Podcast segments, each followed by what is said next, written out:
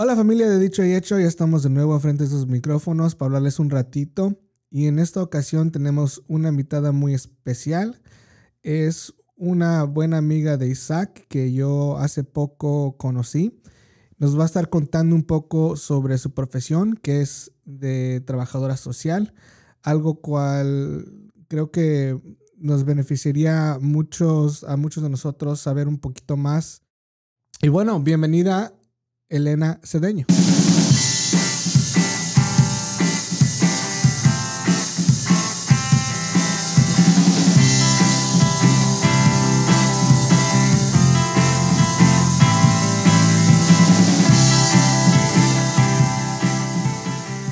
Antes que nada, quería, quisiera dar la bienvenida a Elena. Ah, es una buena amiga mía y pues estamos muy afortunados de tenerla aquí en nuestro podcast. Ah, es un gran honor.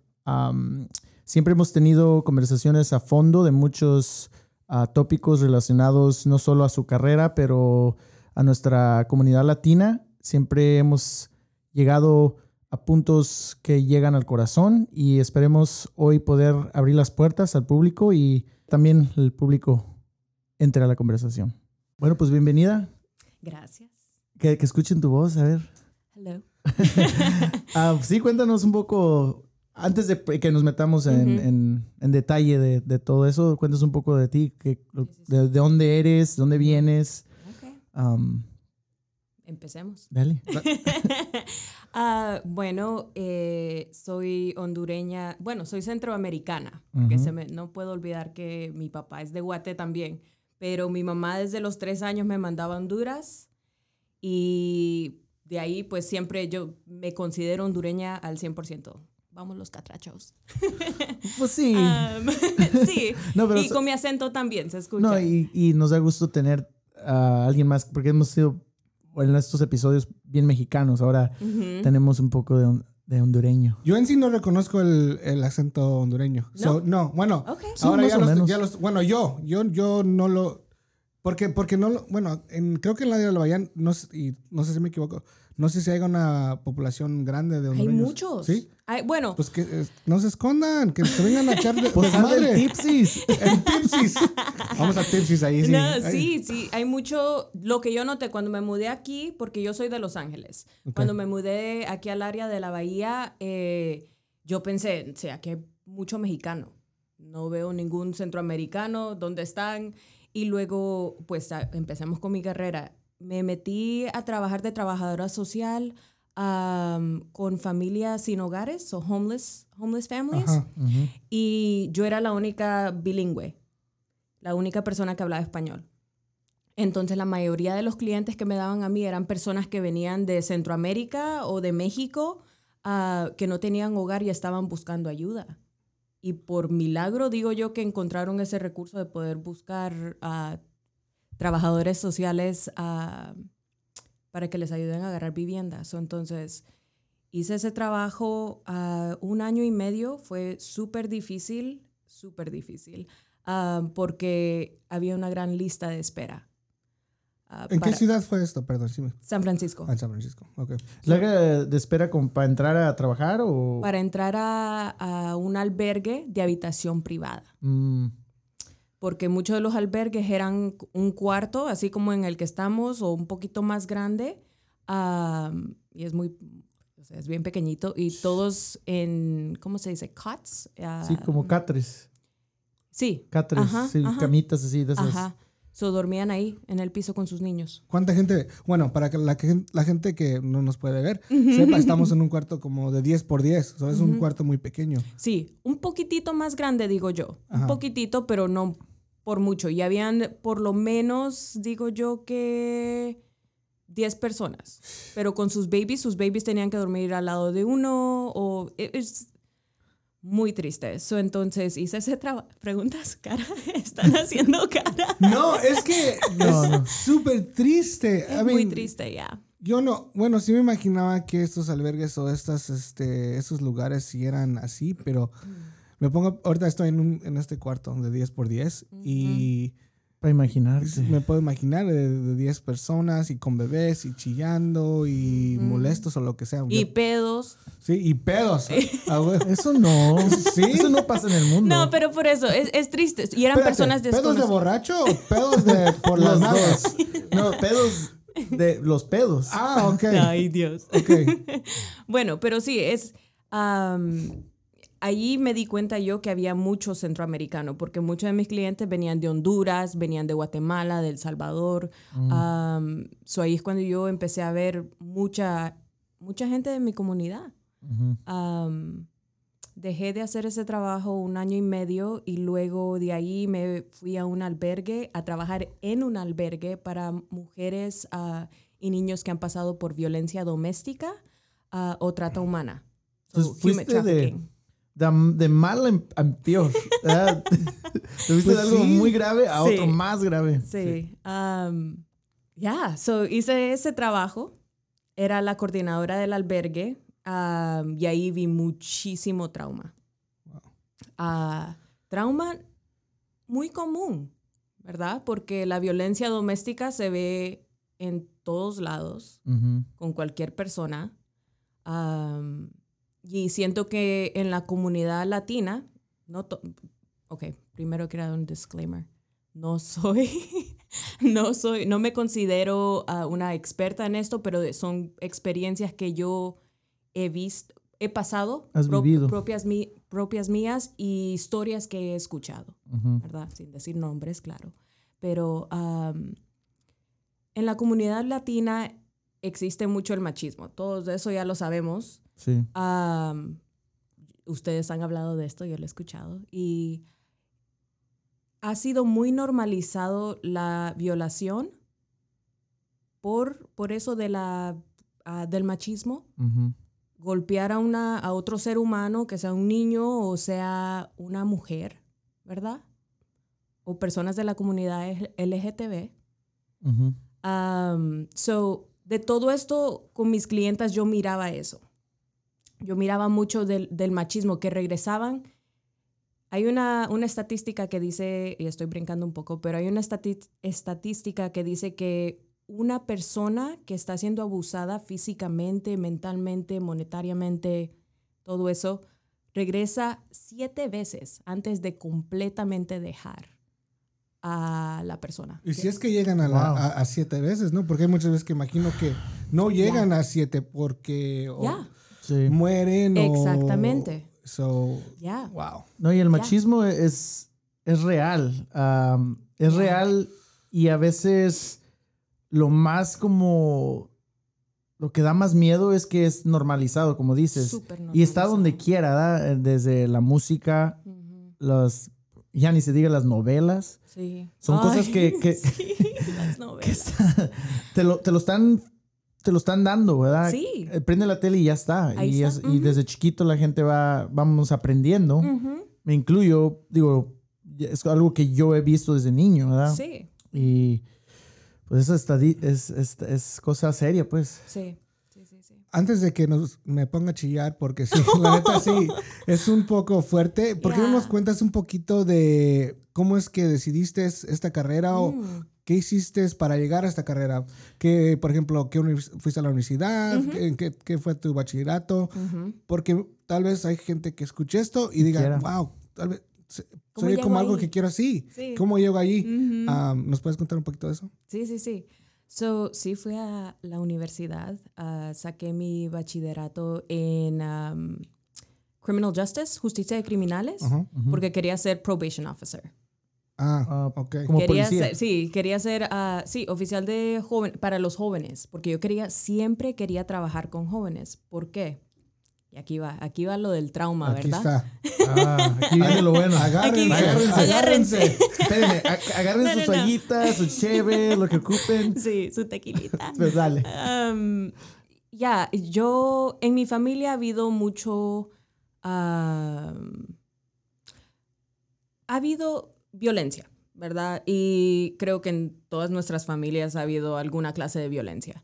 Um, pero digamos, eh, tú, tengo un primo que de hoy en día no sé dónde está, pero él vivió con nosotros un corto tiempo y ah, él fue el motivo. Eh, se- uh, perdón. No, está bien, está bien. No, está bien. sí, ya me voy a poner a chillar. No, Ay. está bien. Está Nos bien. ponemos los dos. Ahorita voy O los tres. No, so, ah, este primo eh, fue mi chambelán, el mero mero de mi quinceañera, es muy cercano a él, consi- lo consideraba, lo considero mi hermano, am, y tuve, tuvo sobredosis, se metió en drogas, tuvo sobredosis, cayó en coma, am, volvió, digamos, Se recuperó. se re- sí, se recuperó, am, volvió a las drogas, o sea, se hizo adicto, se perdió, se perdió. ¿A qué edad fue esto? ¿Qué edad tenías tú cuando pasó? Ah, 17. Ok. Yeah. So, 15 ya estaba él como metiéndose en pandillas, metiéndose en cosas que, pues, nada que ver, ¿verdad? Nada, nada bueno. Um, y ya a los 17, y era, vivíamos en Fontana. Fontana es en San Bernardino. Es un área como muy um, suburban, pero él vivía en Las Vegas. So, mi tía, por querer salvarlo, um, lo mandó a Fontana con nosotros. Pero des- después él dijo, no, yo no quiero estar aquí. Se regresó para Las Vegas y de ahí empezó todo a caer abajo. En Las Vegas. So por él, dije yo, yo siempre desde pequeña decía, yo quiero ser probation officer porque siento que puedo causar un impacto en estos jóvenes. Am, tal vez si yo no he pasado por el sistema o no sé sus experiencias, pero esto es lo que, lo que yo quiero hacer. Sí, porque lo viste en tu primo, que a lo mejor él podía haber beneficiado de, de alguien que le, le, le diera algún consejo o ayuda, simplemente opciones de qué, Ujú. qué hacer. Ya, porque mi tía es single mom Ah, Y no que, no que being a single mom, siendo mamá soltera, uno no, ¿cómo se dice? No tenga el control o Eh, pueda. Exactamente, simplemente que se necesita el apoyo de una familia. Vivía en Las Vegas, todas mis, o- mi mamá y mis otras tías vivían en Los Ángeles, en San Bernardino, so ella tampoco tenía apoyo. ¿verdad? Um, so de ahí, por ahí me metí a estas cosas, a, a las cosas que estoy ahora. Sí, sí, sí. Pues qué madurez, ¿no? Porque yo a los 17 años, pues todavía me estaba comiendo los mocos, ¿eh? Y sí, A los 17, pues, I mean, sí, ¿no? O sea, yo, ¿qué es? Yo ¿High no. school? No, tú no. Tú eres muy maduro, me imagino, cabrón. Eh, no, pero sí, es algo muy maduro que, o pensamientos muy maduros a los 17 años y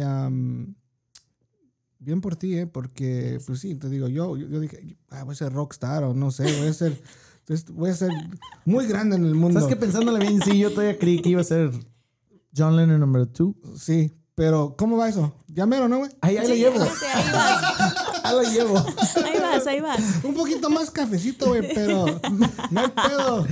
Nomás no salgas al sol, güey, porque entonces va a valer Estoy trabajando en que puedo usar lentes para comprarme unos así redonditos. ¿Verdad? Chingón. Pa' que- sí, Voy a casar el pelo. Perfecto, ahí. Voy a hacer un quedaste. nose job. Oh, wow.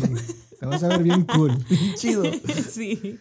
Entonces pasa esta, este trauma en tu vida, tienes 17 años, decides que es lo que quieres hacer con tu vida y qué es el primer acto o qué es la primera cosa que haces para poder poner este, ese, se puede decir, el automóvil a correr, ¿no? Ok, este va a ser mi vehículo, este, es lo que voy a hacer y así voy a llegar. Ujú.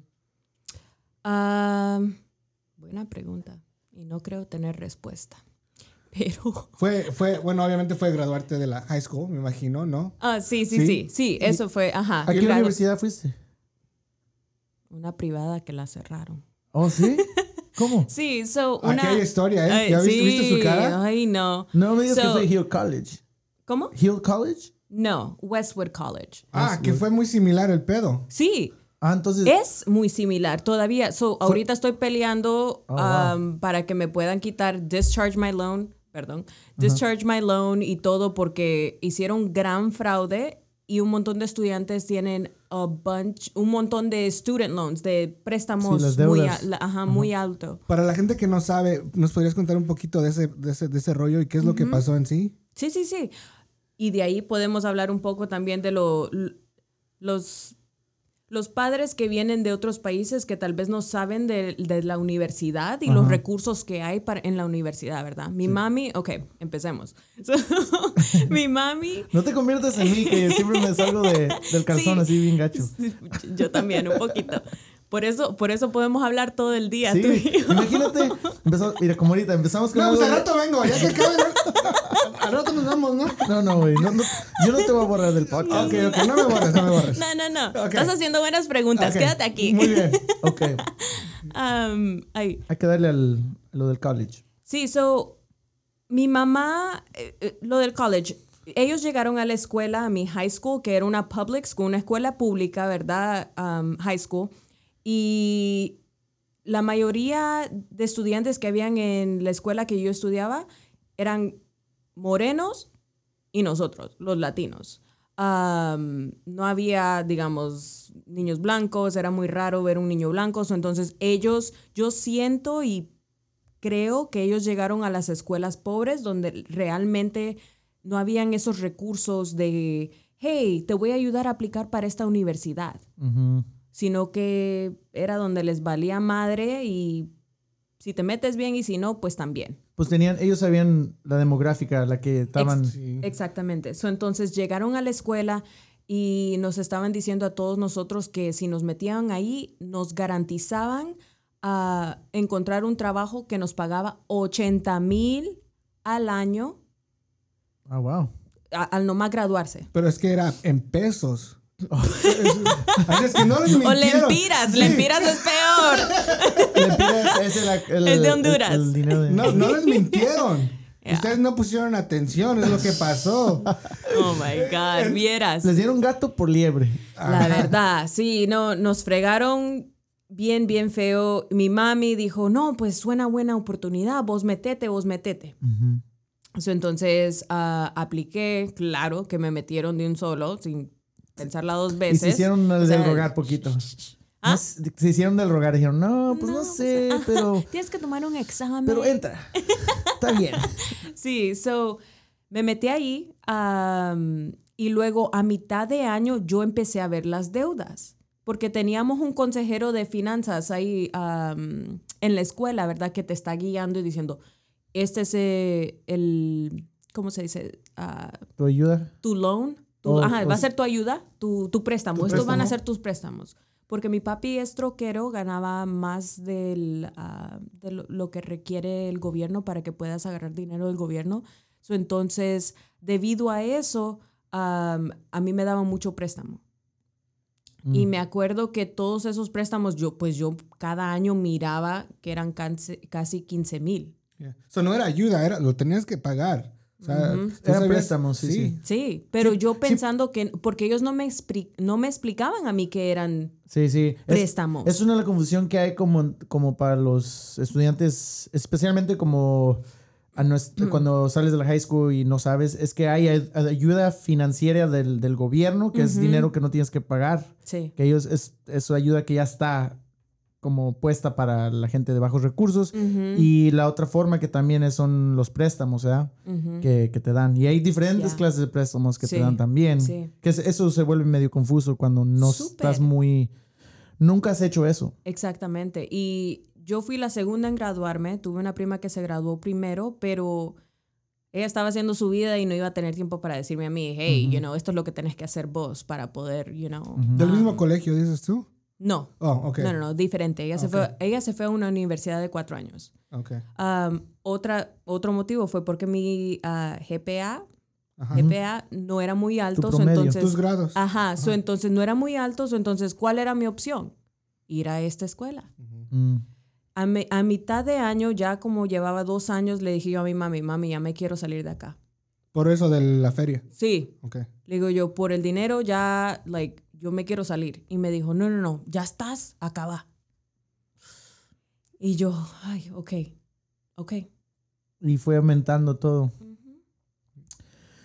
Sheesh. ¿Y, y cómo, de, como cuánto es la, si no, cuánto Sí, es la- claro, cuán- no. ¿De cuánto está el paquete? de- 68 mil. Chingas. Ese sí fue en dólares. Ahí sí, ahí sí fue en dólares, güey. Ahí sí ya. Obvio. Pero imagínate No, hombre. Imagínate Sí. que te garantizan, por- ya hablando en serio, te garantizan 80 mil al año saliendo. Y tu deuda es de 68 mil. Entonces, en tu año, por, ponle que lo vayas a pagar así de al, al- Ujú. nomás vas a tener 20 mil. Como ponle para. Mi pago querían que fuera de 700 al mes. Yo trabajaba para Wet Seal, que es una tienda de ropa, y para Payless. Ganaba 12 dólares la hora. ¿Cómo iba a ser un pago yo De de 700? 700, ¿Y yeah. cómo iban a hacer- un pago mis papás de 700? ¿Ya? Sea como se sea, you know? Y yo no esperaba que mis papás vinieran y me dijeran, ten, aquí está. Sí. Aquí está tu billete y vos pagar lo que tenés que pagar. Porque, y no estoy diciendo que si ellos, si ellos pudieran, yo sé que lo hubieran hecho, pero Sí, claro. Siempre los padres quieren apoyar, pero es. Bueno, ese es otro tema que a lo mejor en, en otro tiempo, pero eh, yo. Ese es, yo vi desde cuando fui a la universidad que es un negociazo la, la- universidad. fue una de las como cosas que yo me defraudé bien mucho, ¿verdad? Porque entras como así como encandilado, ¿verdad? Que, ay, que estoy en la universidad, ya voy a aprender muchas cosas chingonas. Primer de- defraude que yo tuve fue que oh, empezaron a enseñarme lo mismo.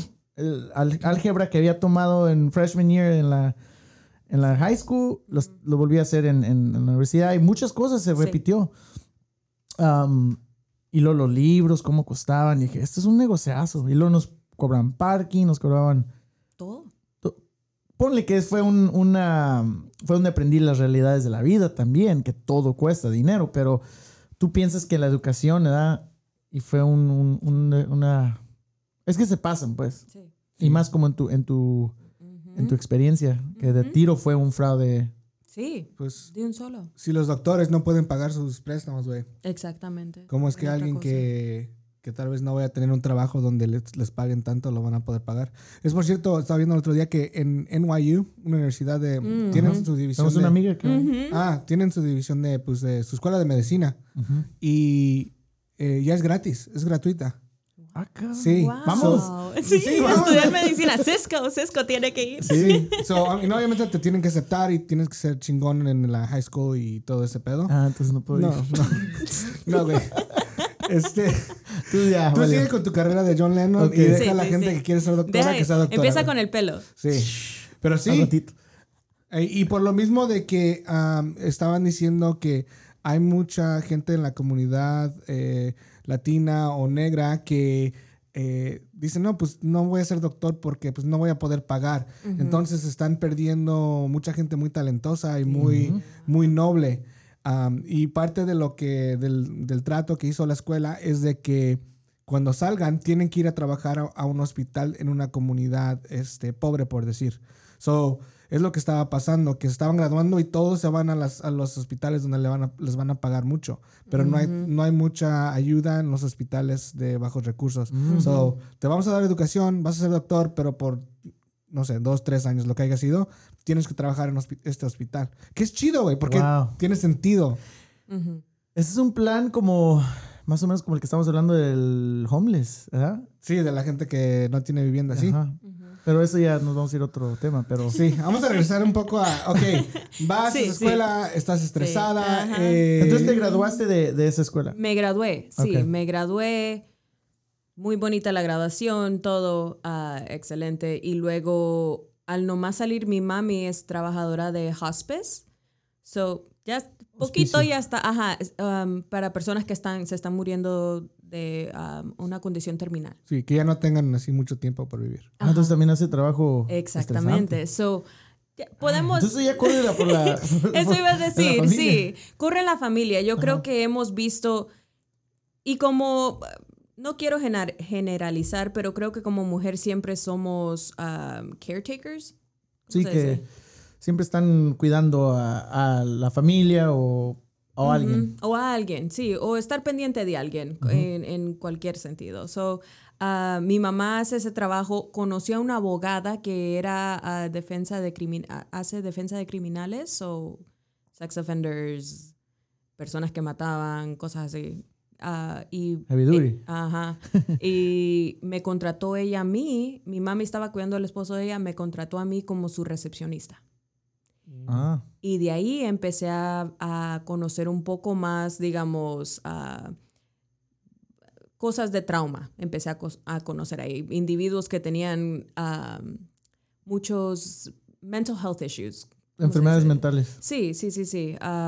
debido a abuso que tuvieron cuando eran jóvenes, ¿verdad? Sí, y que por eso eso los causó a cometer lo que han hecho. Ujú.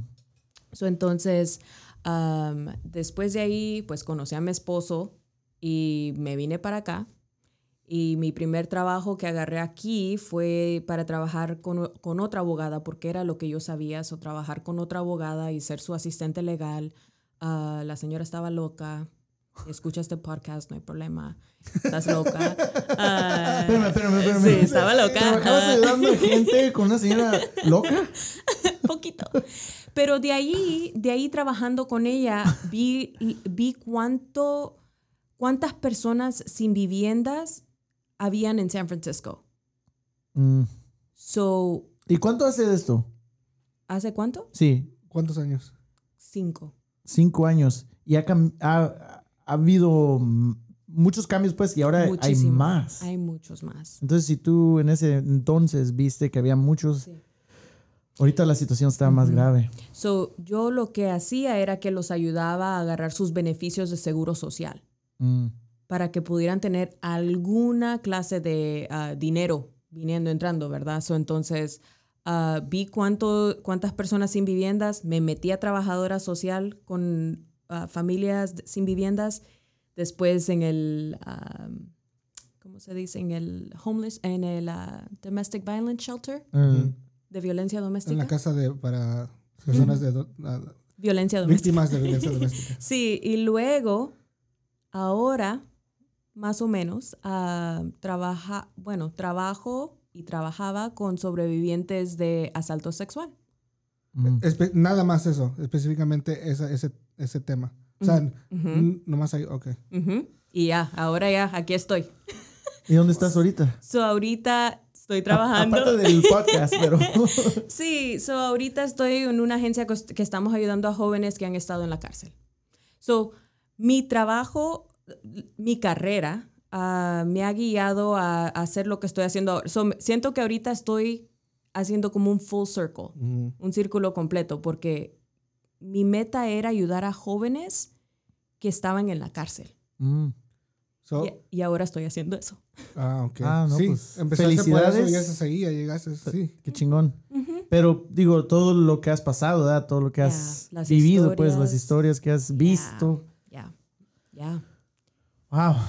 ¿Y qué crees que es lo más, este, qué es el hueco más grande que ves en la comunidad latina? Em, ¿Es que no saben que hay ayuda? ¿Es falta de educación, falta de recursos o simplemente una combinación de todo? O terquedad, o qué será. Sí, o ser necio o, o decir, no, Todo.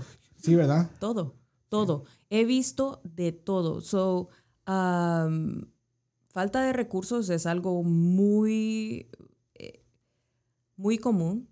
Uno no saber que hay recursos como los que hay, ¿verdad? Ah, muchas de las sobrevivientes y los sobrevivientes, hombres también, porque yo miraba a hombres ah, que pasaban por asalto sexual. ah,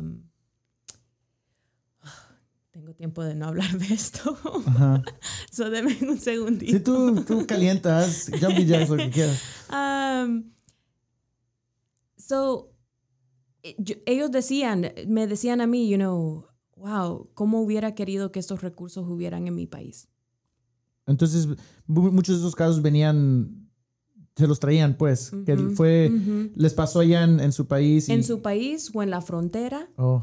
o aquí. So, eh, o digamos, en su país.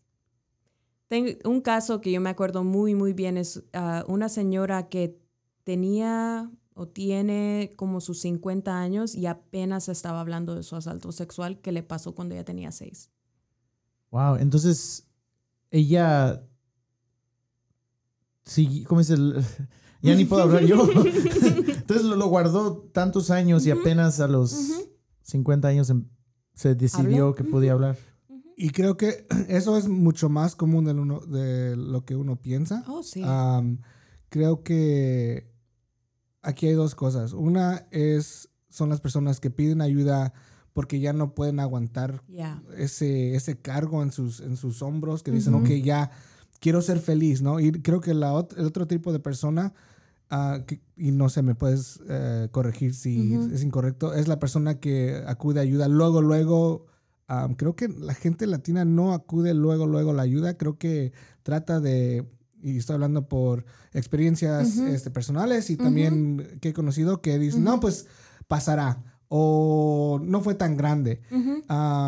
O no quieres que la gente se dé cuenta. O el qué decir de, ay, no, ¿qué va a decir cierta persona? Por vergüenza. O por vergüenza. Entonces lo que pasa es de que pasa el tiempo y eso nunca se va, ¿verdad? Nunca, eso nunca se va a ir por más que, más que este, cambie la vida y que por, puedes tener todo el dinero en el mundo, el trabajo más chingón, la familia más, más buena, pero eso nunca se te va, ¿verdad? Yeah, so. Yeah. Y, es, y creo que es lo que, lo que hace mucha falta, es poder, y no tiene que ser algo que, no, no todos nos tenemos que poner a leer un libro sobre el abuso o, No. o ir a la escuela o ser abogados. No. Creo que es, es simplemente estar allí uno para el otro y poder decir, ¿sabes qué? No tienes que lidiar con este pedo solo. Y creo que si uno hace eso, eh, va a ayudar a, ayudar a la gente a realizar que, que hay ayuda, no hay vergüenza, puedes ser religioso y, y poder admitir estas cosas. Creo que también eso, tiene- eso tiene mucho que ver, que, que la- se sienten culpables, como fue mi culpa, Sí. right? So, fue mi culpa y no ir al cielo o lo que sea. Entonces no lo quieren, no sé, pendejadas así. Sí. Pero, y, y cuando digo pendejadas no lo digo con falta de respeto, sino que sí son pendejadas, pero son sentimientos muy reales. So, la gente que lo siente no son pendejos, sino que uno tiene que, cuando eso pasa, tiene que decir, no, está bien, puedes hablar conmigo y no te tienes que sentir o aguantar este, estos sentimientos. No, y que sepan que hay opciones, porque en esos, en esos momentos se sienten sin, como que no hay, no hay otro camino más que sa- salirle a eso y, y, eh, sea ellos solos o sea con la ayuda de la botella, lo que sea, pero que sepan que hay opciones que no nomás es la que, la, como eso, de- de- un buen ejemplo la religión, que te, o que te está juzgando a alguien, ¿verdad? que sepan que, que puedes ir a hablar con alguien sin, sin, sin algún Ah, que no te estén juzgando. Que no te ¿verdad? van a juzgar. Ya. Ah, tocaste un poco el tema de religión y también diciendo de lo de las pendejadas. Una muchacha, me acuerdo que me dijo a mí una vez, me dice, yo ya no soy virgen, dice, yo ya estoy sucia. Y me acuerdo que me agarró, ah, eh, tenía a mi otra colega conmigo y me agarró de sorpresa. Yo le dije, ¿cómo que sucia? No, tú no estás sucia. Like, you know, ¿Qué edad es- tenía? ¿Te la muchacha. Sí. Ah, como 25. 25, venía de México Y acababa de perder su virginidad. y la violaron. Ok. La violaron. am, Entonces, como que la muchacha se estaba guardando para sí, el casamiento. Sí, sí, sí. Entonces, está muy tradicionalmente queriendo seguir la ley de Dios, como dicen. Sí, sí, sí, sí. Interesante. Está cabrón, ¿eh? Pues son cosas que también, am, como lo que contamos al principio, que son cosas que se pasan por generaciones, sea, en este caso, la, la- la la religión, la iglesia, te dice desde chico, estas son las leyes, es así se hace. que también la religión es muy... muchas de las cosas están escritas al beneficio del hombre, ¿verdad? Ujú.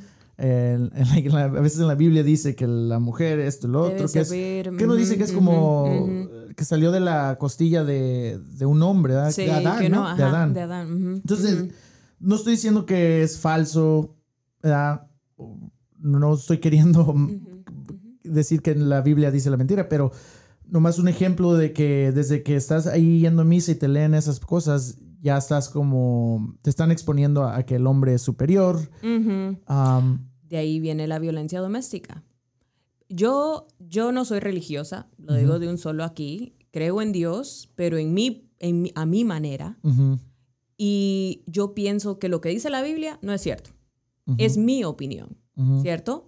Um, yeah, en este podcast siento que se puede decir esas Sí, cosas. no, A No, mí sí, es- a huevo. estoy bien ofendido. es, you know, No te crees. Vete de aquí, Ellen. Ahorita te voy a poner mute. Bórrale ahí, güey. Bórrale. Es que déjame invitar a otra persona. Hazle un pinche borrador ahí, güey. O sea, Bye bye. Un bye bye. No te creas. No, sí, aquí Pero podemos. no, sí. Queremos hablar de todo. so, yo pienso, yo, um, you know, hablando de eso brevemente, había pu- puse un, ay, me estoy trabando, puse un post um, hace tiempo sobre el consentimiento. Mm. ¿verdad? Sobre el consentimiento. Ah, de que si una persona te dice que no, tú tienes que respetar ese no, ¿verdad? Ah, y no sé, y que aunque uno esté casado 30 años y quiera tener relaciones sexuales con tu pareja y tu pareja te dice que no, es no. Ujú. No solo porque estamos casados, voy a tener que tener sexo contigo. Si yo no quiero, no quiero y ya estuvo. Porque se creen So, dueños, ¿no? De esa persona. Exactamente. Y un ah, amigo de la familia me manda un mensaje y me dice a mí, um, hey, like, en la Biblia dice, you know, que el hombre que tararara, me encendí, tuve que respirar porque no, No. no, no, sí, ya vos ya sabes.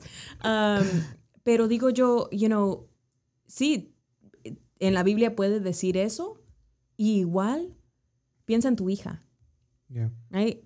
Um, ¿Le dijiste esto? sí. Ah, ok. Ah, piensa en tu hija, que si tu hija el día de mañana se casa con alguien, vas a querer saber de que la forzaron a tener relaciones sexuales y ella no quiso. Nomás porque estaba casada. Exactamente. Sí, es el, es el problema que am, nos, se, les, se pierde la noción de que es otro ser humano con pensamientos, con emociones, con decisiones. Sí. Entonces se borra en su mente, ¿verdad? Porque algún libro, alguna cosa te lo, te lo, te lo implementa. Sí. Ahora ya ni se diga las novelas. Oh my God, sí. Que en las, que en las novelas, digo, siempre está la historia de que, ay, Eduardo, ¿qué? ya no te quiero. ¿Cómo que no? Ups.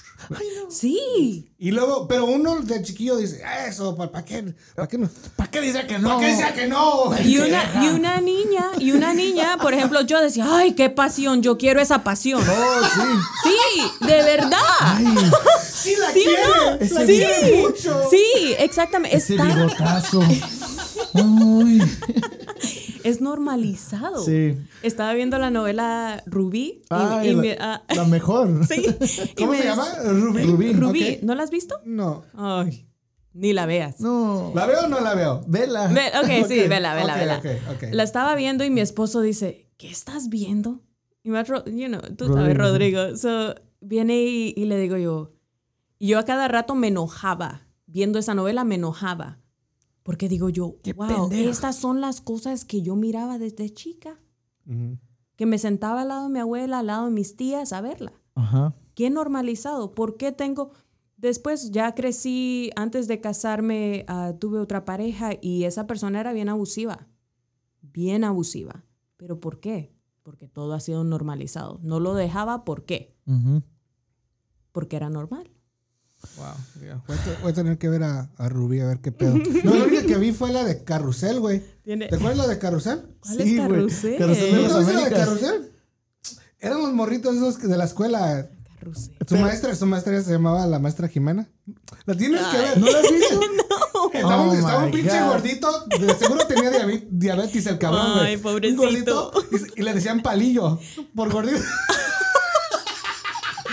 No mames. Y luego sí. había un niño, No este, el- un niño negrito, no sé si te acuerdas del negrito, güey. Sí. El Cirilo, güey. Cirilo. Y quería a Jimena. A la güerita. A la Oh, güerita. creo que sí, Y- sí la vi. Y siempre lo despreciaba. Por negrito, güey. Por negrito. sí. Sí. y ahí dónde está el racismo. lo- había un niño japonés también que siempre traía la, Así como. la de esta. Búscale cómo se llamaba, güey.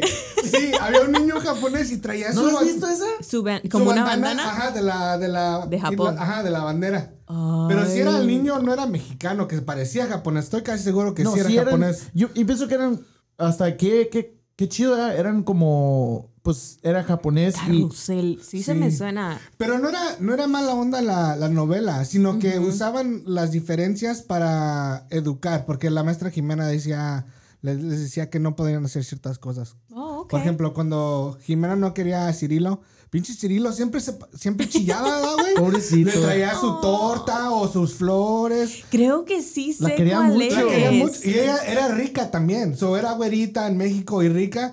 Y Cirilo se deshacía el cabrón por Mira, por- sin, sin- Y, y me imagino que, sí, pues era güerita. Como era güerita, pues claro. Sí, era la reina del... Ay. era Kokimoto Mishima. No mames, sí, güey. Ese güey era chido, güey.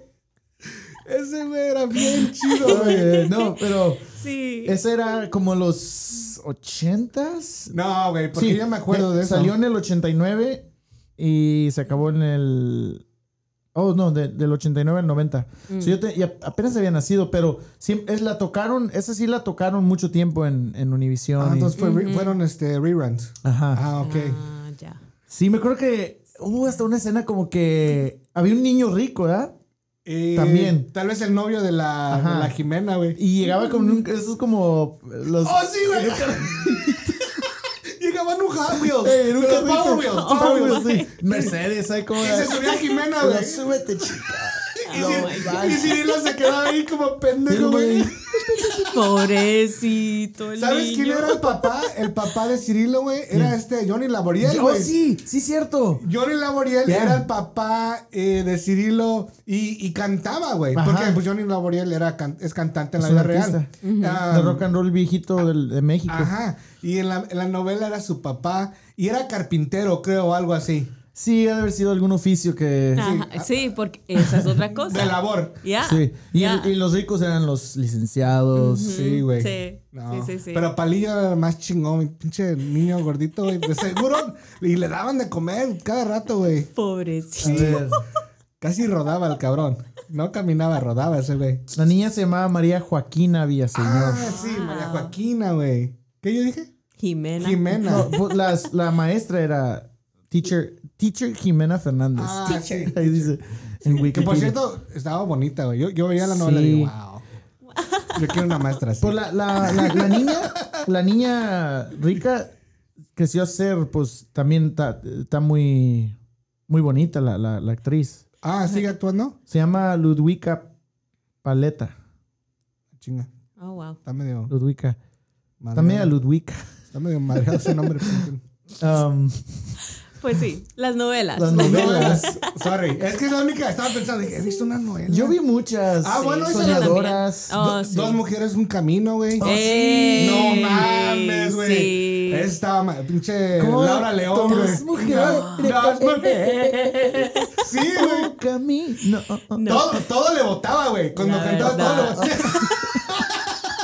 Ey, ¿se murió esa señora? ¿O está No, viva todavía? Está, está No viva. digas eso. ¿Sí? ¿Cómo se llama? Laura León. Por favor, Laura no, León. Laura. Ten- No, Laura. Tenía No, un Laura. show. Tenía un show también. Sí, tuvo un show. Ajá. Con la señorita León. Ay, no. ¿Tuvo un show ella? Sí, como la señorita Laura, como Laura. Ah, sí, ¿Cómo, sí. cómo se llama? Laura Bozo. ¿cómo se La de, la de Perú. Sí. Ajá. Esta es Laura León, tenía un show similar. Dude, esa yo Oh, lo hubiera visto wow. todos los días, güey. Y la canción, soy, soy la señorita León. Quiero estar contigo. Oh, oh, oh, oh, oh. Ese sí lo hubiera visto. Dude, te que lo- A ver, déjame ver si está viva. Ojalá y esté viva. No, sí está viva. Sí, no, no dice nada de que Ah, se ok, haya muerto. ok, ok. Laura León y Maribel Guardia nunca van a morir. No. Quiero que sepan, Sí. lo estoy diciendo aquí en este luego, podcast. este, ¿cómo se llama el güey este? El, el, de- el de dos, dos mujeres y un camino. Huicho Domínguez. No, no, no. No, los dos, el este, Eric Estrada. Eric Eric Estrada. Sí, no, sí. Y la otra ¿De era dónde era Huicho Domínguez? Del, del millonario, del, del este, de la novela que era un millonario. Que se ganó la lotería el güey. Era pobre y se ganó la Rico lotería. y algo. No, ¿cómo se llamaba? ¿La novela? No sé cómo se llamaba. Eh, sí, pero sí No me sé quién es. Sí, sí, sí. Tanta novela tan tonta, man. El premio mayor. El premio, Premio mayor, Sí, sí, ahí sí. está. Sí, Sí, sí, pero ese Huicho Domínguez también se la daba muy pobre y que las mujeres lo seguían. Sí. Ya, ya, ya, ya. Digo, No, era era, muy po- rico. era pobre primero. Y se hizo rico. Y era humilde y se hizo rico y de ahí se le votó. Se le botó Sí. el... Se le subió. Pero también otra cosa, que todas las novelas siempre tiene que haber um, un rico, un pobre, y que el rico se enamora de la pobre y la pobre... Entonces son otras cosas. Y el, y el rico no, no acepta que ella no quiere con él, que ella quiere, que, que ya tiene un no, a veces incluso ya tiene un novio pobre, los dos pobres, y él llega y se la roba. Sí. ¿verdad? Por ser rico. Sí. Y, y también otra cosa que normalizan es que ella está a cierto punto enamorada de los dos. Sí, güey. Sí, güey.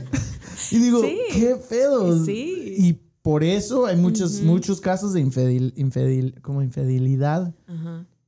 Y eh, todo esto está normalizado, que lo ve uno desde chiquito. Desde chico. Sí, es muy cierto. Ya. Ya. Y luego las, ya ni se digan si nos metemos a las canciones. Hay muchas canciones Ya.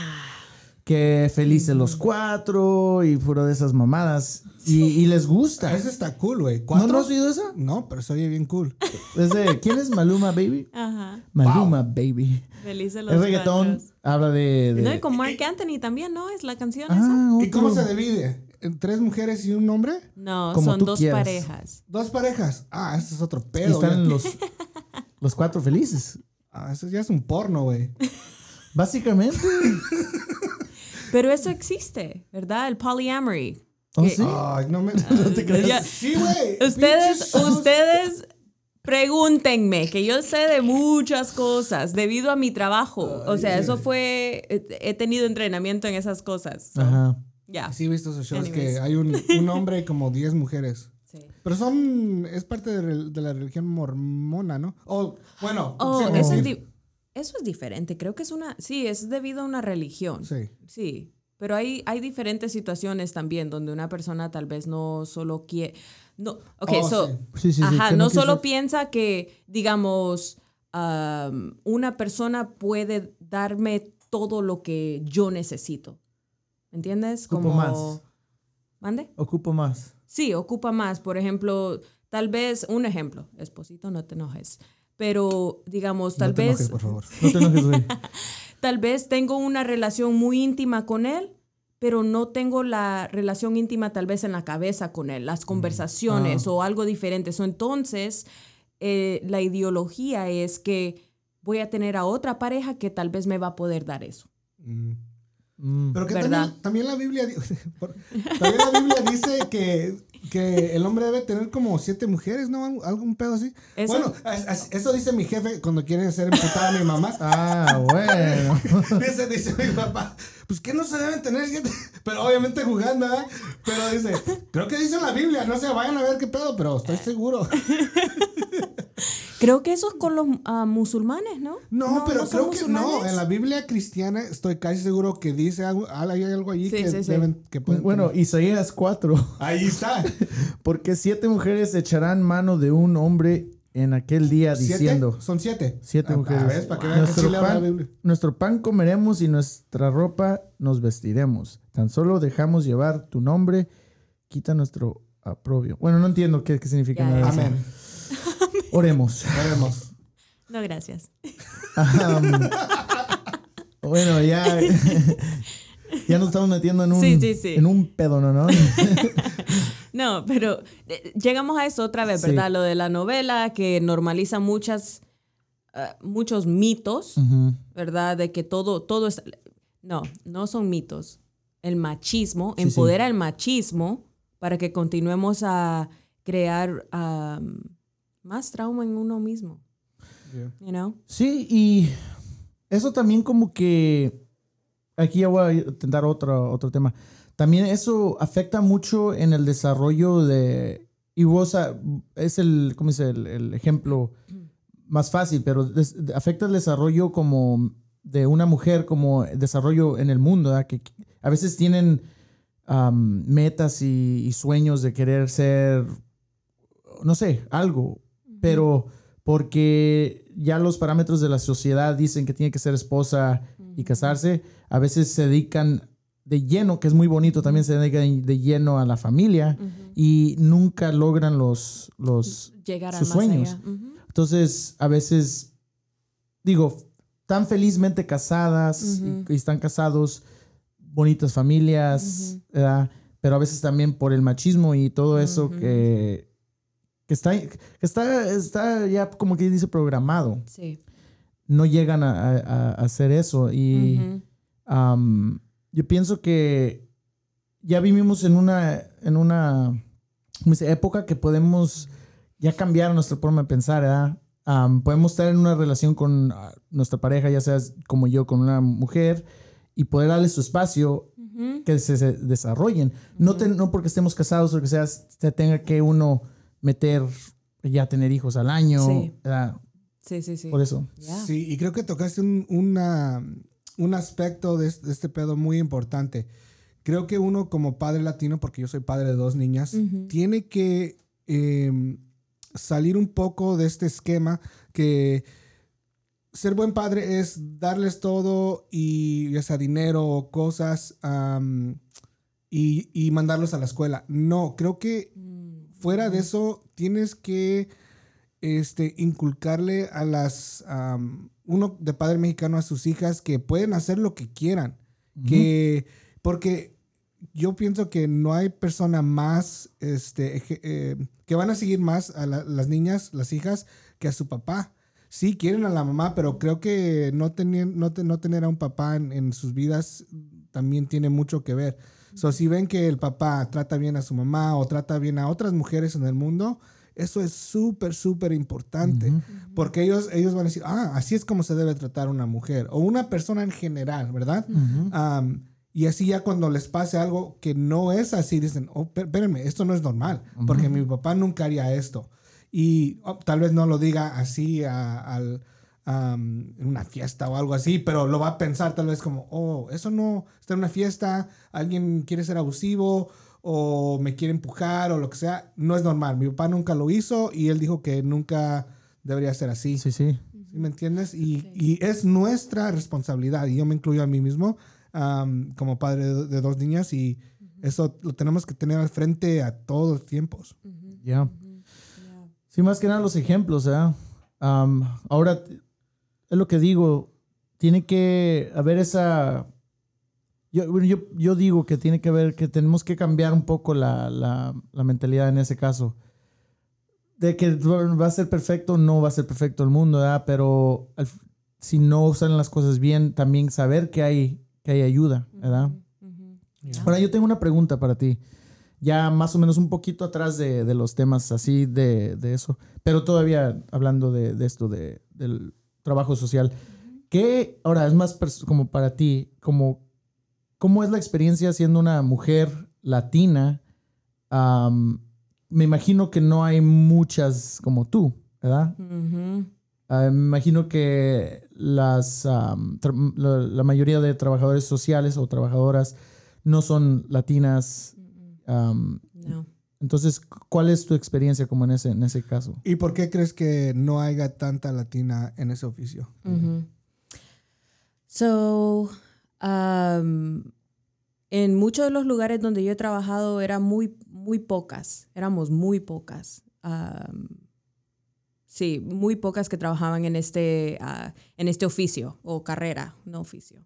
Ah, pero siempre, ah, y este es otro tema, pero siempre yo me juntaba más con las latinas porque me identificaba Sí, claro. hey, vos viste a, you know, a la hondureña o a la mexicana o whatever, like, eh, siempre nos juntábamos y hablábamos entre nosotras en español para que la otra persona no nos entendiera una y también porque nos identificábamos y nos apoyábamos entre nosotros mismos. Como latinos siempre somos súper, si yo me doy cuenta que la otra persona habla español, el clic ahí, Sí, que, sí. ahí llega, rapidito, rapidito. ¿Por qué? Porque nuestra comunidad es así. Yo creo que falta de... am, ¿Por qué las personas no llegan a, a llegar a eso?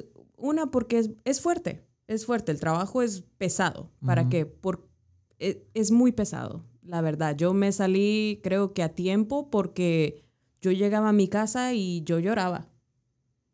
Sí, de- Yo lloraba. Am, los, la- las veces que tal vez nosotros tomábamos con, con amistades, estaba bien feliz, pari, pari, pari, y de la nada empezaba a llorar por la gratitud de tener un espacio donde yo podía ser yo, ¿verdad? Y saber, y a la misma vez pensando, like, mis clientes, no está bien, está bien, está bien. mis clientes no tienen eso. Ya. Sí. Ya, y, y, y es este, yo sí tengo un poco de experiencia con esto porque mi hermana, que ustedes Mm. conocen, am, también es, bueno, ya no es trabajadora social, pero sí empezó su carrera en eso. So, yo sí llegué a ver y escuchar eh, sus historias. No me dio detalles porque no, no debe, pero, pero sí me decía cosas como fuimos a recoger este bebé que estaba en peligro y, o sea, a, a medianoche o así en las ho- Sí. y este sí se le veía en su rostro eh, el estrés. Yo, por ejemplo, tú lo sabes, Isaac, yo, yo soy dueño de, de un negocio, pero no, y no creo que se compare ni tantito la emoción en la cual eh, se manejan estas posiciones de trabajadoras sociales como las que tú tienes y como la que tuvo mi hermana. Eh, sí, tengo estrés de esto, del otro, pero una cosa es estrés y otra es, es- es, este, estas emociones que pues somos humanos y aquellos, aquellas personas como nosotros que somos nobles y que no somos malas personas, o bueno, me considero una persona más o menos, ¿no? Eh, este, Dos, tres. Dos, tres. Este, es, es difícil, ¿no? Um, y que es un poco irónico, porque se toma una persona noble y suave para poder ah, hacer este trabajo, pero a, a la misma vez tienes que ser un poco duro. So, imagino que ese balance está bien cabrón. Yo, yo no podría hacerlo. Yo llegaría a la casa todos los días y tal vez a pistear o no. Ya habíamos dicho, no, uno como Pues- latino. Hubo tiempo, hubo un tiempo que sí. Eso hacía. Pues nosotros ya dijimos que todo se cura o todo se arregla con una Sí, peda. eso, eso, le- eso escuché, eso Eh, escuché. Ah, tenemos una fanática. No, sí, y Sí. am, bueno, sí, yo lo vi de primera mano, yo, yo lo vi, y, bueno, si me está escuchando mi hermana, la quiero mucho y... y, y Sos chingona. Sí, sos, ching- sos chingona. Sí, am, sí, no, Adriana mean, fue... Yo, yo lo vi y ahora pues, ya está haciendo tres cosas diferentes, Qué pero bien. sí pasó por esas etapas. Ya, es difícil. Y, y no, no, digo, por ejemplo, yo me imagino como trabajadoras, trabajadora social, me imagino una vieja, una, una señora güera, ya vi, así de edad, Sí. ¿verdad? Como, no, no me imagino a alguien joven como tú y como Adriana. Obviamente las conozco porque son amigas. Pero así antes yo me imaginaba como una señora güera, como Viejita. viejita, Tal Sí. vez gordita. tal vez. Tal vez.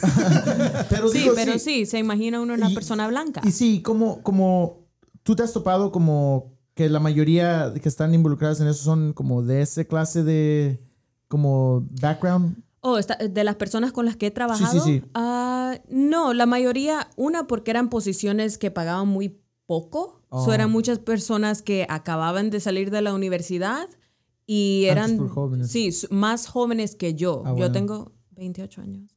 Ah, Pues estás joven. Eres, Estoy joven. eres una bebita. Yo ya 28 tengo 31. yo sé, está medio viejito. Yo 32, güey. Ah, ah, no, está, más o menos están entonces. ¿Cuántos tengo, güey? 30 y... 30 y algo, güey. No sabes, ¿verdad, güey? No sabes. 34, 36. Sí sabes, ya. Sí sabes.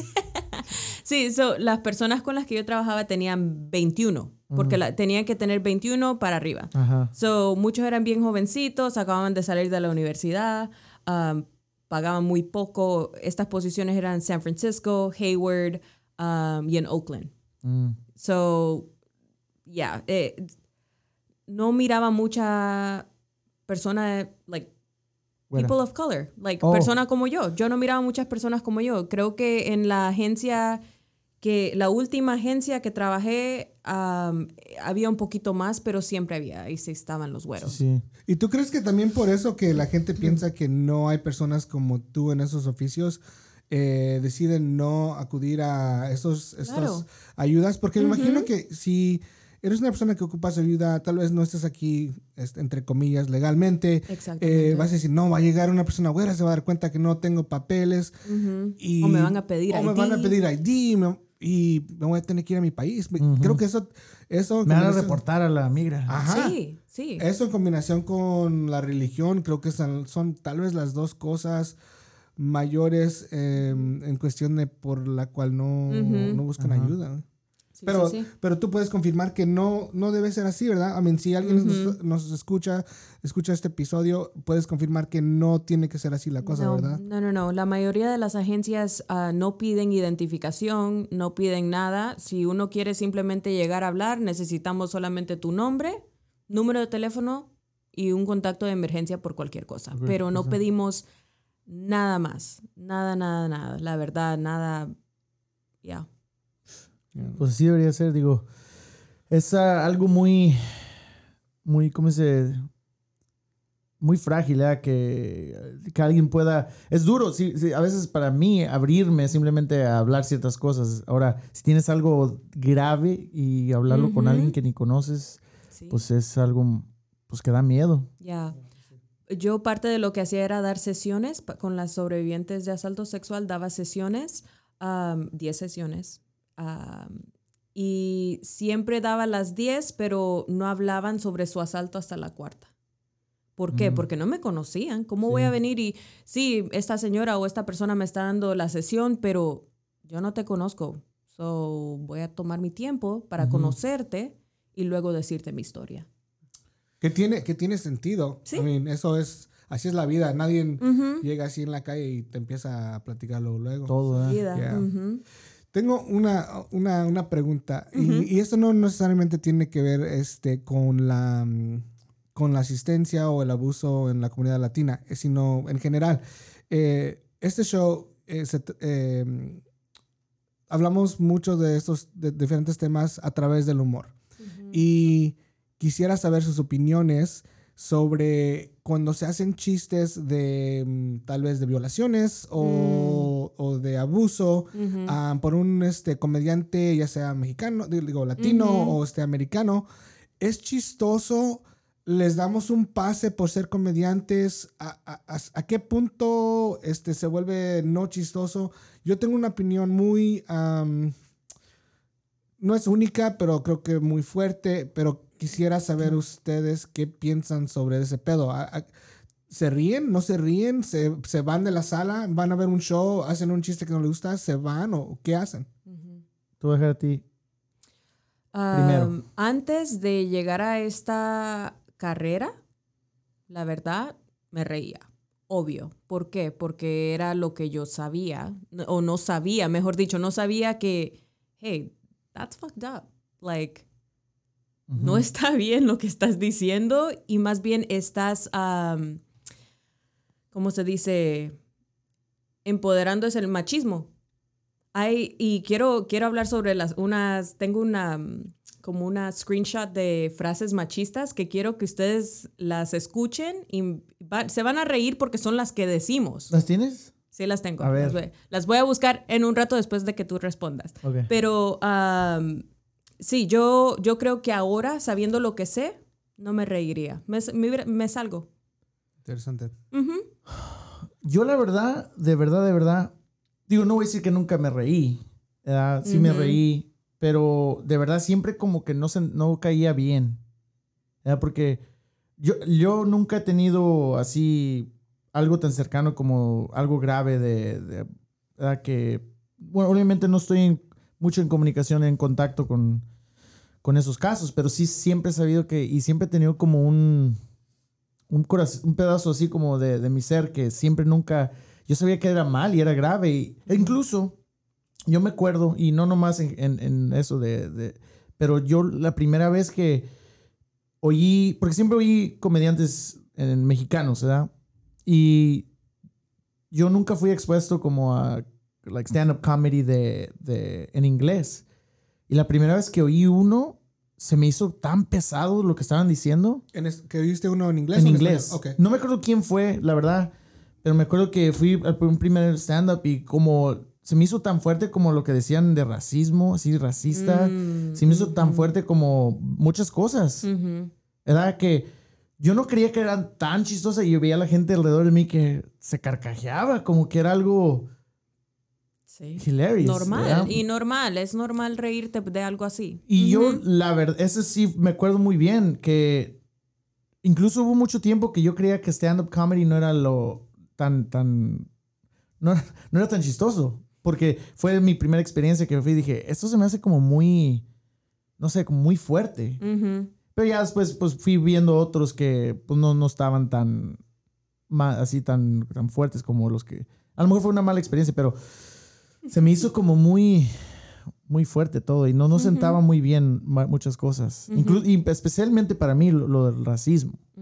Sí. A mí no me, no se me hacía tan chistoso que eh, hablaran tan ligeramente de cosas tan feas ¿verdad? de que pasaron en la historia. Sí. Entonces, Ujú. no sé, y, y ahorita... Vos te reís. Ah, bueno, yo tengo una perspectiva muy. Bueno, ¿ibas a decir algo, Isaac? Perdón. Sí, sí, sí. Te interrumpí. No, pues ahorita ya menos, o sea, no, Sí, no, no me sienta bien eh, muchas cosas.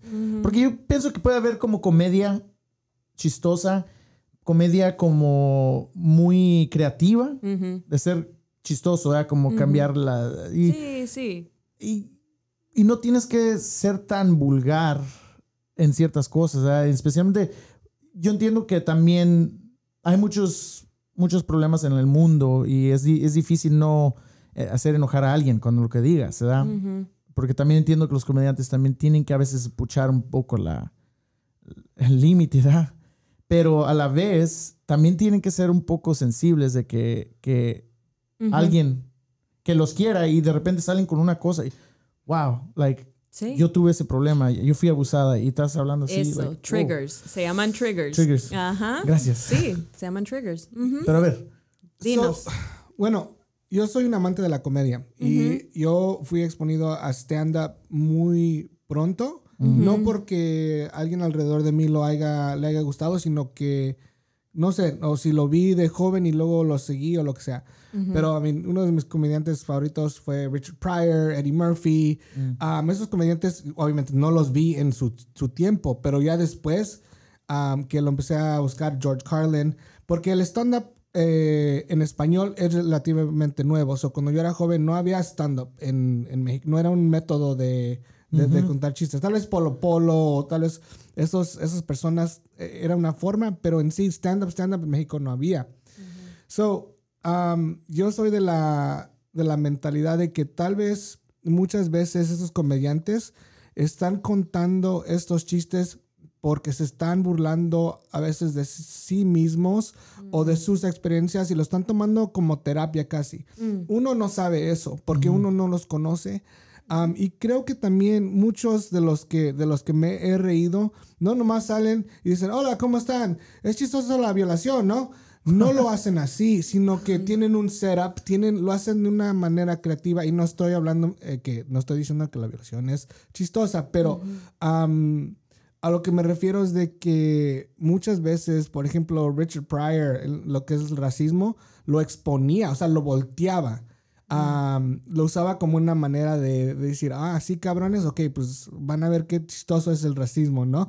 Um, so, ah, no estoy diciendo que se les dé un pase, estoy- eh, creo que lo tenemos que tomar eh, caso por caso, porque creo que si decimos que, que el segundo que los comediantes empiecen a hablar cosas de cosas un poco fuertes, ya los, los forget it, cancélenlos.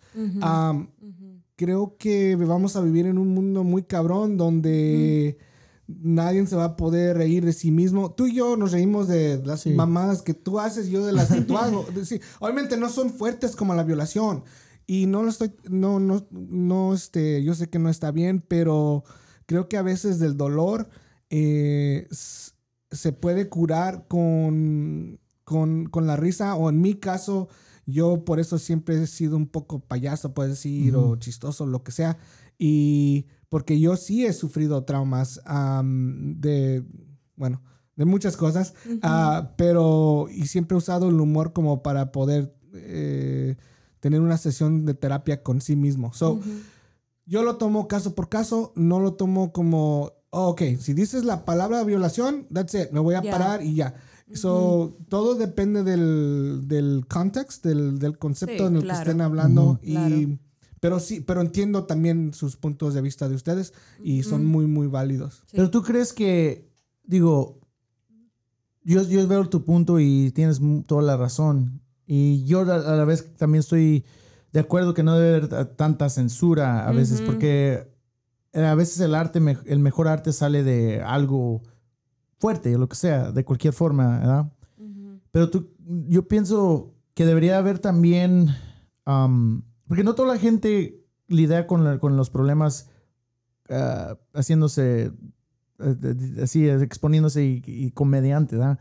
Mucha gente tienta un, un trigger, ¿verdad? Un, un punto, Un trigger, un, ajá. un punto que te, te hace sentir mal. Es detonar. Ajá, detonar, es, ajá. detonar la bomba. Pero Sí. sí. yo diría como que los, en cualquier show, que haya como un warning, hey, va a haber, Eso. va a haber cosas que a lo mejor te, te, te, te pueden detonar eso. Pero, pero ¿quién va a poner ese límite, güey? O sea, algo que a ti tal vez te vaya a detonar, no me va a detonar a mí. So, ¿quién va a decir, quién va a poner ese label, por ejemplo? Si no, porque puede ser algo muy pequeño que te haga detonar a ti y ya nomás por eso van a poner el label, güey. Por ejemplo, si vas y escuchas un disco de Eminem, tal vez vaya a tener un chingo de malas palabras. Pero si vas y Sí. escuchas un, disco que tenga una mala palabra y ya le pusieron el pinche, el explicit, Explicit. no, pues ya tu mamá ya no te va a dejar que lo compres por esa, por esa palabra, güey. Yo vi un, un, un álbum de música instrumental. que tenía ese explicit. Wow. ¿Cómo? Que no tenía palabras, no tenía... No, es más instrumental. Es un grupo, Bell, The Bell Kings. Es un grupo como surf rock que, que de los 70s que me gusta mucho. ¿Era de chiste o qué, güey? No sé. Eh, lo noté porque lo puse en, en Apple Music y lo tengo. Y yo iba manejando y. Y que voy viendo y tenía la, la de esta de explicit. What? Dije, a lo mejor después, al último, van a decir, fuck. Y nada. Nada. So, no entiendo. Yeah, Entonces yeah. veo lo que tú dices, pero a la vez, yo pienso que como a veces cuando alguien está enfrente de un micrófono, to- pasa cada rato. Digo, el, el comediante debe saber que, ok, a veces pasa que, digo, el Fluffy habla de Fluffy y de gorditos. Ese güey sí es súper comedia blanca. Sí, es comedia blanca. Mm, Pero Nunca. hay muchos que de repente, oh crap, like I need to step up my game, ¿verdad? tengo que sacar algo nuevo. Y de repente empiezan como a meterse un poco más en otras cosas. Deberían de poner, hey, es algo diferente a lo que he hecho. Tengan un poco de, de- Ah, incluso hasta pedir un poco de como, um, ¿cómo se dice? Comprensión Ujú. de que es, es comedia, no lo tomen todo al, al, you know, al- a lo que es. Pero no creo que sea... No creo que sea el trabajo del comediante o del artista, ya sea el pintor, ya sea el comediante, que cada rato va a decir, hey, quiero que sepan que esta pintura de la señora desnuda no la quise hacer porque me gustan las mujeres desnudas. So, no, sí, es más, creo que esa responsabilidad debe ser de uno como la audiencia, güey. si, si vas a ir a ver a un comediante, tal vez un- haces un A ver. poco de research. A ver. Quiero oír lo que No, tú dices. So, ¿quién está dando la comedia o el acto en ese momento? La, ¿Quién sería? El comediante, ¿cierto? Sí, el O- ajá, sí. exactamente. Sí. So, entonces, si yo sé, si yo sé que voy a venir y voy a dar el, you know, a decir un chiste, eh, ¿cómo se dice? You have to know your audience, right? Like, a, cierto, sí, a un cierto punto tienes que saber. So, entonces, si uno no cuesta nada unas cinco palabritas, hey, quick disclaimer, esto tal vez va a ser un poco detonante. I'm gonna get you started. Y fíjate, Here you go. y yo lo he visto. mí- You know? eso a mí me arruinaría todo el... Digo, Ok, on, sí, sí, sí. Ajá. Like, just do, do your art. O sea, tú haz tu arte. Sí, sí, si sí, a mí sí. no me parece, yo me voy a amputar y me puedo ir. Pero no Ok. quiero que me digas, no quiero que me vengas y que me estés diciendo que a mí soy un adulto. Like, yo vine aquí. Pero estamos, digo, y una persona que ha pasado por mucho trauma, ¿verdad? Digamos, si es un chiste de violación, te Pero lo, es que- puedo, te lo puedo decir por experiencia, ¿verdad? Sí, de sí, lo sí. que yo, yo, antes sí eso de trigger warning, yo no sabía ni qué puercas era. Yo no sabía qué era. Yeah. So, um, cuando una persona venía y me decía, you know, hey, a mí me pasó esto y esto y esto y esto, y en detalle de su violación, I wish que esa persona me hubiera dicho a mí, like, hey, you know, te, voy a- te puedo contar, te puedo contar esta historia. Yeah. Yeah. So, o s- ¿cómo se dice? Como set up un, set up un container. Claro, en un, en un evento, si tú vas a un show, yo entiendo lo que estás diciendo, yo entiendo. Y igual si somos adultos, sí, you know, uno tiene que tomar sus propias decisiones. Igual, si voy a un show, espero como no quiero detonarme en un show. Yeah. Sí. Ahora- me ayudaría a saber ese disclaimer. Sí, es que luego vas a llegar, te vas a sentar y luego a ver una lista. Ok, en esta vamos a hablar de, de esto, esto, esto. No. Y No, es, no, que, no, es no. que lo que no quiero. No, no, no, no, no, no, ¿Sí no, me no. entiendes? Sí, No, sí, pero- sí, sí, sí. Pero no va a ser que, oh, a- al minuto 15, si puedes salirte si quieres por 30 segundos porque voy a decir algo. No, no, Ya. no, no. No, simplemente en general, hey, pues, el artista, el comediante. Ok, un ejemplo, yo. Yo soy, eh, toco en un grupo y hasta ahorita toda la familia puede ir a verme. Pero empiezo a hacer, ya porque yo digo, ok, mi concepto de este nuevo álbum va a ser, tengo que tener un acto sexual en vivo. ¿Verdad? Ah, ¿Puedo ir? Cáele. Pero si de repente cambio ese curso, porque yo pienso, y yo pienso que es un ejemplo medio, um, medio abstract, ¿verdad? Pero, por ejemplo, si yo creo que eso es parte de la experiencia de- del, del, del arte, de, mi canción, del álbum, lo quiero hacer así.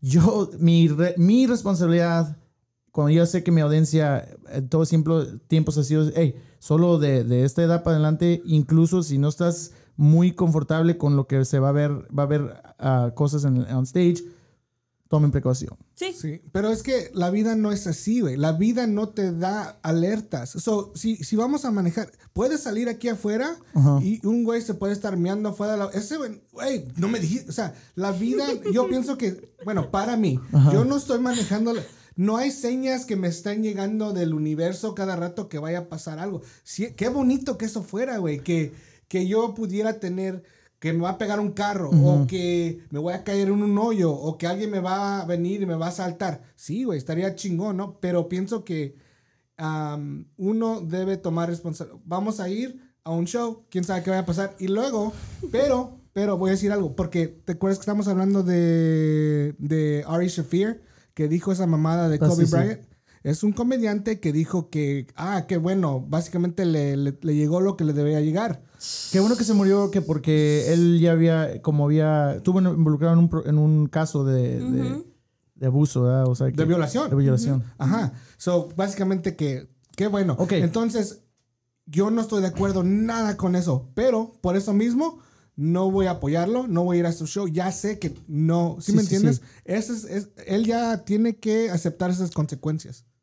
Sí, no, pues sí entiendo lo que dices, pero a veces como si, como si es un comediante y se la pasa eso, a veces también eso es la razón por la que está normalizando todo. Entonces, am, digo, como hablando de la violación, pero ok, si quieres hablarlo, es chido, pero, pero a la vez también hay que, digo, hay que cambiar un poco también de la forma que vemos las cosas, como parte del problema es apoyar esas cosas, ¿verdad? ¿verdad? Ok, no vas a poner un warning, no vas a poner un disclaimer, pero también si eso de veras, men- de veras men- ah, te, te- te afecta y tienes una opinión fuerte sobre eso, hacer algo, ¿verdad? Como, hey, no voy a ir a sus shows o ya no voy a comprar cosas. Exactamente. claro, Pero el problema que, que mucha gente sigue, sigue a esta gente, ¿verdad? sigue a artistas que salen, que hicieron algo, algo. Por ejemplo, Kobe Bryant. Um, yo no soy, no soy, nunca fui fanático de él. Así, nunca vi el básquetbol tanto. Entonces, cuando se murió, yo la verdad no me sentí tan, como veía el toda la gente devastada, llorando. Sí tuve un poco de, oh, pobrecito, la familia, las familias que estuvieron con él, pero la verdad, no, hasta ahí, ¿verdad? Y lo- para mí fue otro, otro mensaje. Mucha, ge- pero mucha gente como que se olvidó, es más, mucha gente se olvidó eso del, del abuso, ¿verdad? Que es muy normal. Los artistas que cometen situaciones así, más cuando son famosos, se va abajo de la, de la carpeta. Ajá. Sí, y tienen mucha razón, pero. Y no vamos a hablar de Kobe Bryant ni de su No. caso, pero eh, su caso sí. eh, sí encontraron semen de, de Ujú. otro hombre, no fue él. ah, sí se acostó con ella y sus abogados básicamente le dijeron, dude, nomás pide disculpas y salta de este pedo aunque no lo hayas hecho. Bueno, no vamos a hablar de ese pedo. Ah, no sé si lo hizo, yo no estaba en la recámara con ese güey, no lo conozco. Parece que sí. No, parece que sí. No, pero sí, sí, sí seguí el caso porque sí fui fan de, de Kobe. Pero a ver, estas, estas Las este, frases. Las frases. Oh, sí. Ok, Frases so, machistas. Frases machistas. Una de ellas es date a desear. Esa era una que, le que me decían a mí. Date a desear. ¿Quién mis te decía? primas, mis primas. Ajá. Date a Oh. desear. ¿Cómo, ¿Qué significa? ¿Como vístete provocativamente? No, como o- por ejemplo, no seas tan fácil. Ah. No, no beses a esa persona tan, tan rápido. Date a desear. ¿Y crees que esa, f- ok, Esa so, frase como... si es- so esa frase es buena o mala? Mala. Todas estas son malas. Ya van. Ya van. como que las mujeres te dicen a ti o, o en general. Cual- en general, Ok. cualquier persona te puede decir es algo así, ¿verdad? Ok. No sé, no sé. Bueno, tal vez ustedes no lo han escuchado ustedes. No, yo sí la había escuchado, pero yo la había escuchado de otra manera, como no respeta tu cuerpo, respétate, no estés, no nomás con cualquier persona te juntes o lo que sea. Sí, por eso, así. Ah, ah, ok, ajá, ajá. So, otra era. Las niñas bonitas no dicen groserías. Oh. Eso no es cierto. Las mías ya tiene dos años y siete y cada rato. hoy, se despertó la, la, la Olivia, güey. Tiene dos años Olivia. Y cuando se despierta no le gusta despertarse y se estira y dice, fuck. que no está bien. No estoy diciendo que si sus niños dicen eso, por favor. No, pues, Corrijan. Unos cinturazos. No, no es cierto. No le sí peguen es verdad, hijos. ¿no? A veces es verdad, digo. Sí. Sí, Y creo que yo lo hago y ella por eso lo hace. A ver, ¿qué otra? Otra. A las mujeres no hay que entenderlas, solo hay que amarlas. Oh. Yo nunca había escuchado eso, pero está... Sí, la, sí. Bueno, sí he oído otros, otros, am, como cosas que dicen que... Otras versiones, Es, es como lo mismo, que como, oh, las mujeres son difíciles de entender. Ah, ¿Verdad? Como, Ajá, sí. como- ajá. ¿Quién las entiende? no, sí, ¿quién, ¿Quién las las entiende? entiende? Ajá. O como, I, uh, no puedo, como, I can't live with them, I can't live without them. No puedo Sí. vivir Lo con mismo. ella, no puedo vivir sin ella. Ajá. Otra. Seguro estás en tus días. Oh, cuando andan... Oh, sí. Ajá.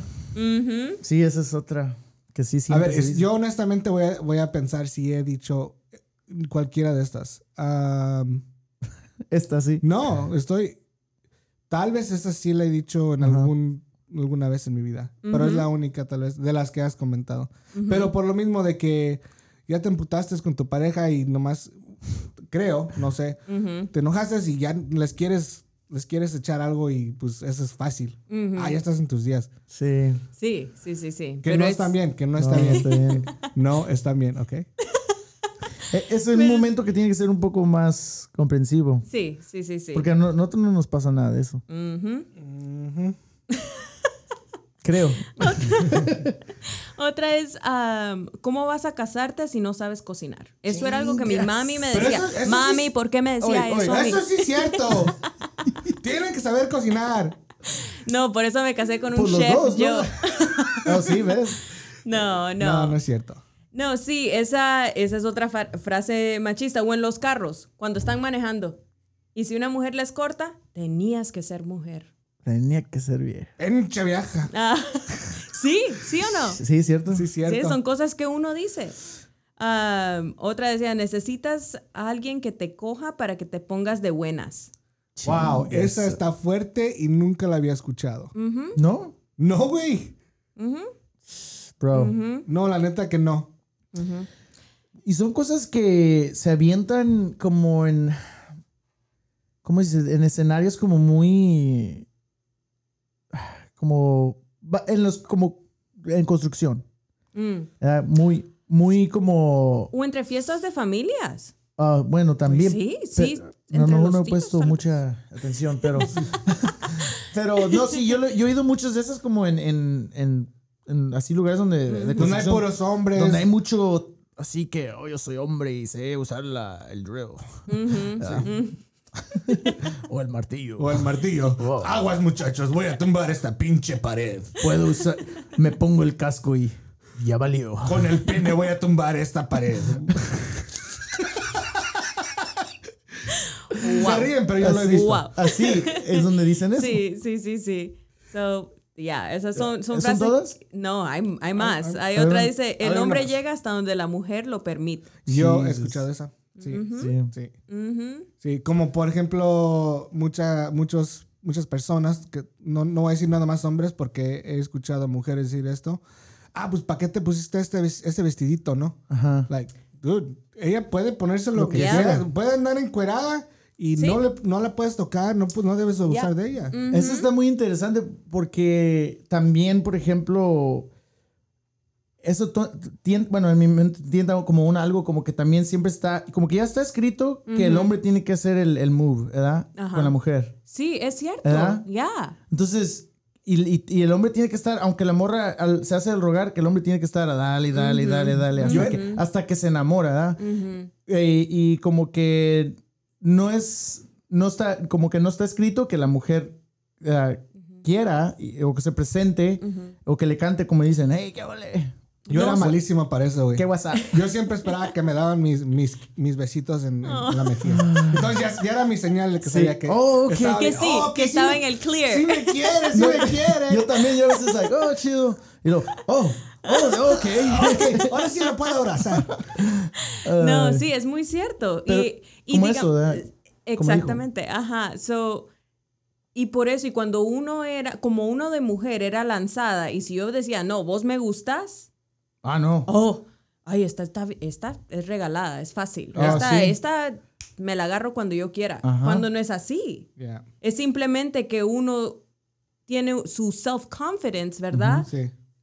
Si a mí algo me gusta, algo me gusta y ya Yeah. estuvo. Si eres confidente, eres confidente. Exactamente, no es porque uno va a venir y el hombre tiene que cargar mi bolso, el hombre tiene que hacer esto por mí, you know, abrirme la puerta. No, no, no, nada Y- que ver. Isaac sí carga mi, bolsa, mi bolsa y, y me abre la puerta. Es que yo soy buena gente. Es que es buena onda, güey. Yo no soy creído, ¿verdad? Yo, yo, sí, yo sí veo que ocupan ayuda. Oh, bueno, pues ahí se te olvidó tu bolsa. Mira, aquí está. Se, se O- te cayó tu O, bilé, o Carlos. cuando, o cuando veo que están así en la puerta y luego nomás están como, ¿qué hago? Oh, ocupa que le abran la puerta. Ah, ah, ok. Ah, Isaac es buena onda. Sí, yo no, gracias por ser buena onda. de nada, aquí estoy para lo que ocupe toda la gente. Para cargar, A- a su para cargar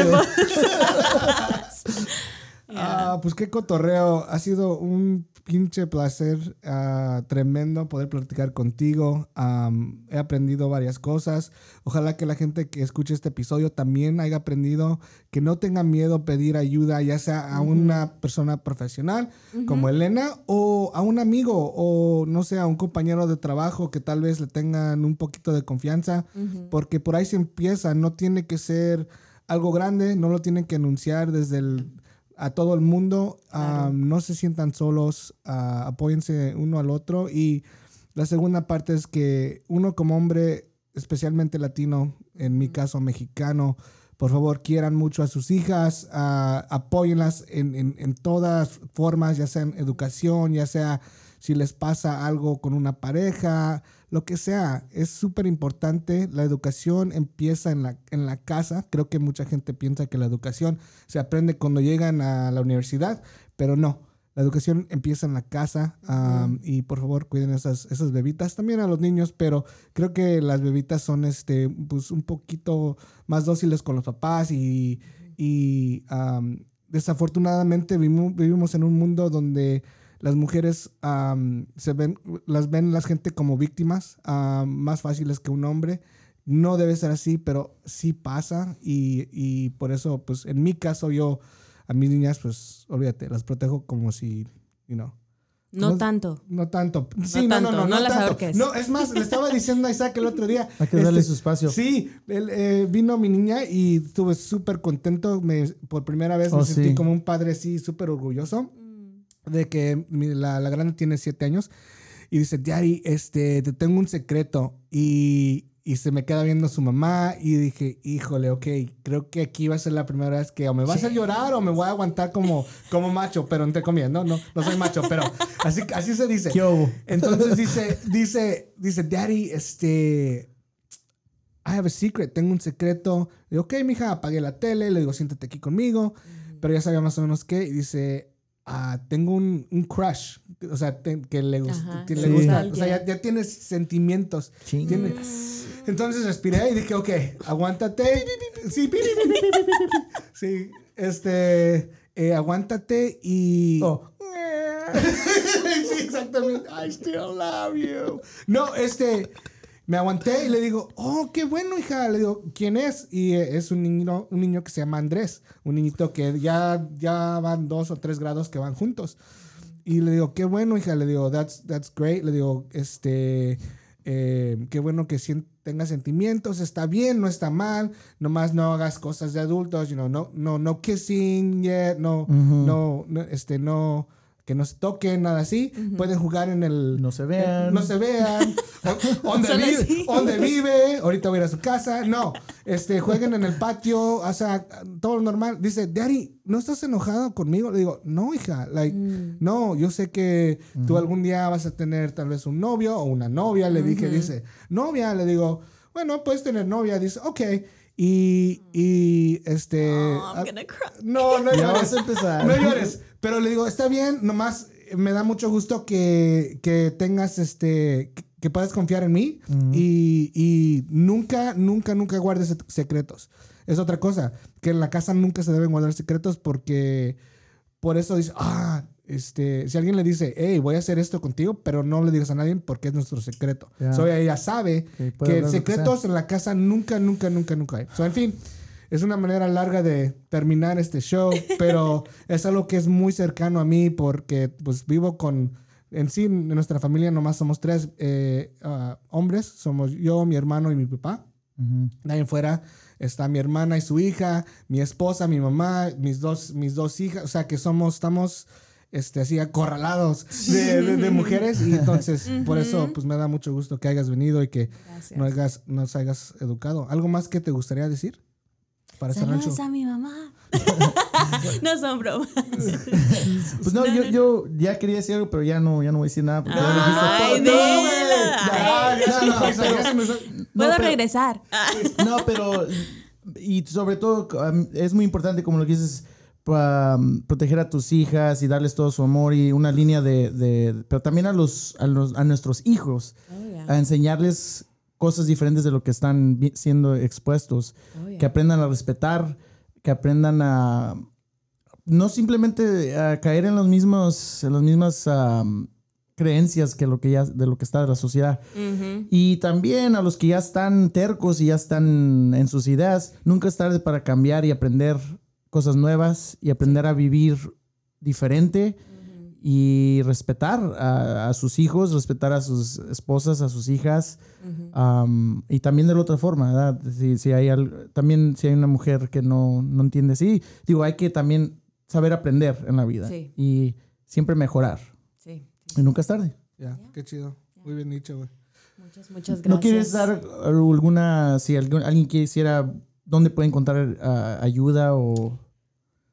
Me hubieras A lo dicho, mejor lo ponemos- lo ponemos en nuestro. Instagram. Sí, sí, sí. ponemos sí. en el link para que puedan, puedan ir y vean, Perfecto. am, porque creo que sí sería una buena ayuda para la gente que tal vez diga, ok, pues me dicen todas estas cosas, pero ¿a dónde voy? Sí, So- sí, sí. so- Les voy a dar números de líneas de crisis donde pueden llamar 24 horas y hablar con una persona que no necesariamente te va a juzgar o, o nada, sino que es una persona en el teléfono que te da 20 minutos y puedes hablar de lo que tú quieras. Muy chingón. Y si nos quieren mandar una- un correo electrónico, como siempre, nos pueden mandar un email a hola a dicho y hecho podcast.com, hola arroba dicho y hecho podcast.com o en el Insta que es dicho y hecho pod. Y este, mándenos mensajes, queremos escuchar de ustedes. am, sí, ya cerramos. ¿Y para la otra? Chido, estuvo chingón hoy. Muchas gracias, Sí. Elena. Gracias por venir. Gracias, Cuídense gracias. mucho.